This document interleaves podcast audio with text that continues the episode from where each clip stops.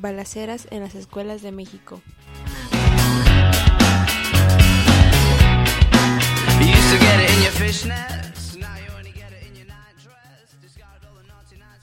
Los tiroteos se han dado en diferentes partes del mundo, principalmente en Estados Unidos. En Estados Unidos se repiten frecuentemente. Desde 2013 al 14 de febrero de 2018 fueron registrados 291 casos. El 14 de febrero del año pasado se dio una secundaria en Florida, donde dejó al menos 17 víctimas fatales. Meses después, el 18 de mayo, se dio otro caso en Texas, donde dejó bastantes heridos. Aunque en Estados Unidos se han dado muchos de esos casos, en México, este fenómeno se dio a principios de enero del 2017,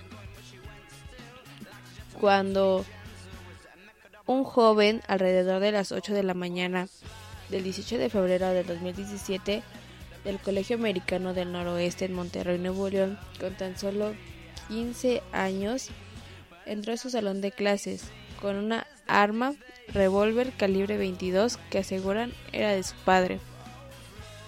Disparó contra la maestra de tan solo 24 años y tres de sus compañeros para luego intentar suicidarse. El joven recargó y se disparó en la barbilla. Falleció en el hospital Dr. José Eleuterio González de la Universidad Autónoma de Nuevo León.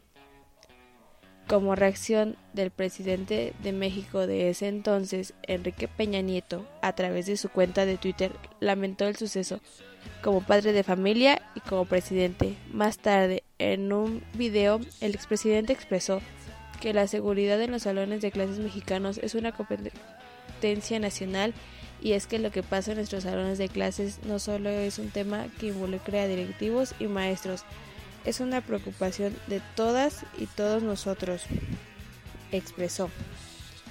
Esos lamentables sucesos han tenido más de un registro. En 2001, un niño de 14 años se suicidó de un disparo en la cabeza frente a sus compañeros de clases, también en la capital. En 2007, un padre de familia de un prestigioso colegio de la Ciudad de México asesinó a la directora del centro y 2014, donde un estudiante de 15 años disparó y mató a uno de sus compañeros de 13 años con quien mantenía una disputa en una escuela del Estado de México. Y el caso más reciente, que es el de 2017. Se deberían de tomar medidas de seguridad y precaución antes de que esto sea más frecuente, ya que como padres de familia, maestros o directivos de las mismas escuelas, este puede ser un acto de irresponsabilidad por dejar armas al alcance de los niños y permitir que jueguen con ellas o las agarren. Hay diversas medidas de seguridad donde, por ejemplo, en escuelas ya se hacen simulacros en caso en caso de estos de estas situaciones de balaceras. Igual, de igual manera, se debería de tomar la precaución de hacer la llamada operación mochila donde los directivos y maestros revisan antes de entrar a los salones de clases que los alumnos no lleven armas u otro tipo de materiales que pueden ser peligrosos donde nos exponen a más de uno. Por ejemplo, Hubo un caso donde un niño de 11 años del estado de, Tamaulipas estuvo en el centro de las noticias al inventar una mochila equipada con GPS y un chaleco antibalas para, protegerse contra posibles secuestros y balaceras. Eso puede ser una medida de seguridad.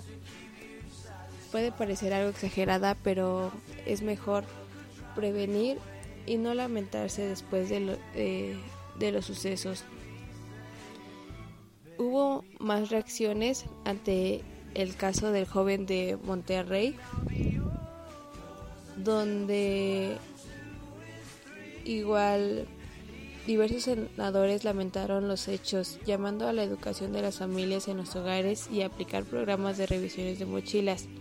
Respecto a este, la legisladora Angélica de la Peña realizó las revisiones apelando a que dicha medida criminaliza a la infancia en edad escolar. Pero como ya lo dije antes, es mejor prevenir que lamentar. Seguiremos hablando más de este caso. Recuerden, por Giros Sociales, la voz del movimiento.